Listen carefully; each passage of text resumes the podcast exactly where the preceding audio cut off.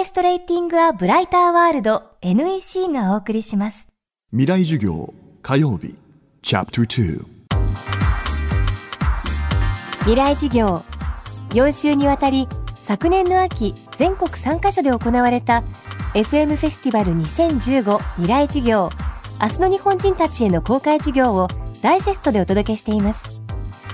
今週は作家藤沢修さんの授業です1998年小説ブエノスアイレス午前0時で芥川賞を受賞。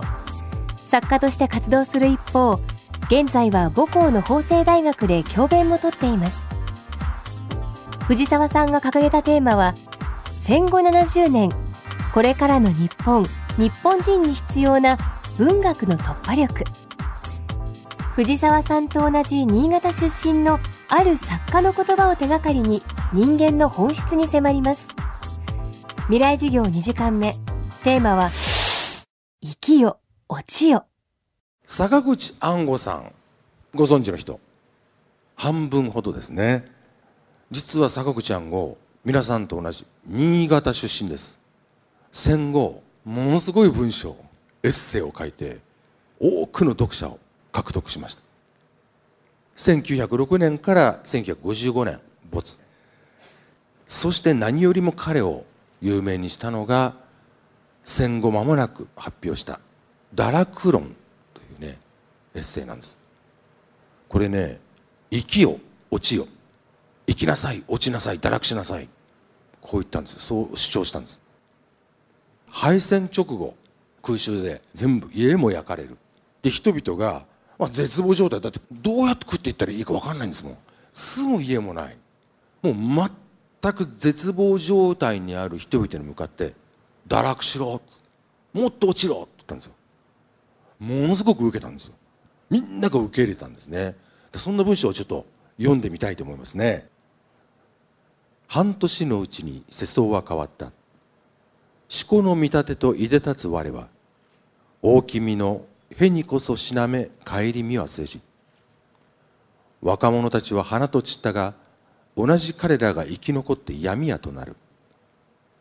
けなげな心情で男を送った女たちも半年の月日のうちに福君の位牌にぬかづくことも事務的になるばかりであろうしやがて新たな面影を胸に宿すのも遠い日のことではない。人間が変わったのではない。人間は元来そういうものであり変わったのは世相の上側だけのことだ。軍人としてすごい輝かしい。帰り見やせし俺は国のために命を落とす。そういう男が戻ってきて闇屋になると。闇屋売買を禁じられた物資の取引。そういうことをやっていく。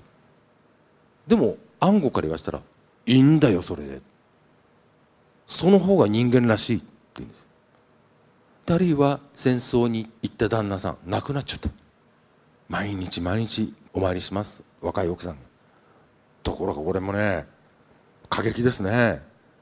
半年の月日のうちに福君の位牌にぬかづくことも事務的になるばかりだろう。だんだんあまたろうそくあげなきゃ線香あげなきゃ。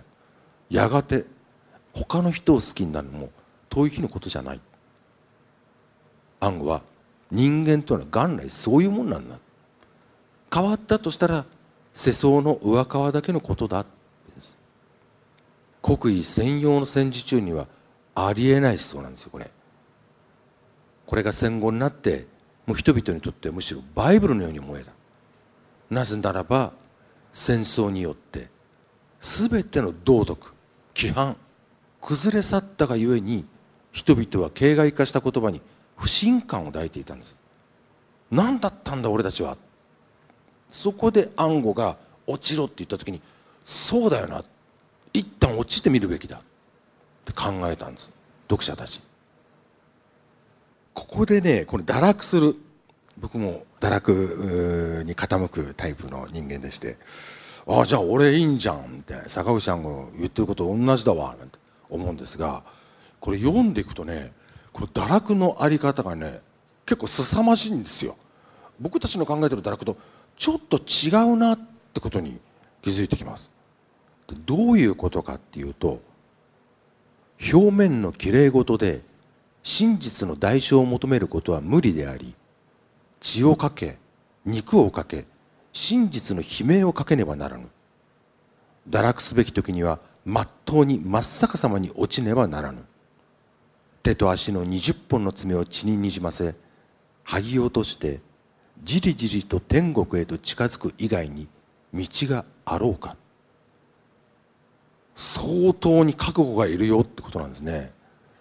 徹底的に教育とか常識とかで身につけたもの。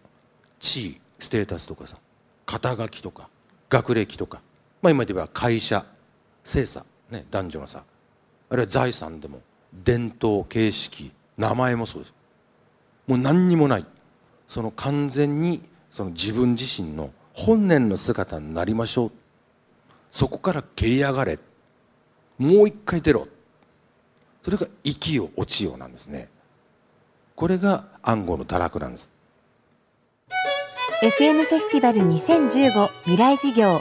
今日は作家藤沢修さんの授業。生きよ落ちよをテーマにお送りしました。明日も藤沢修さんの授業をお送りします。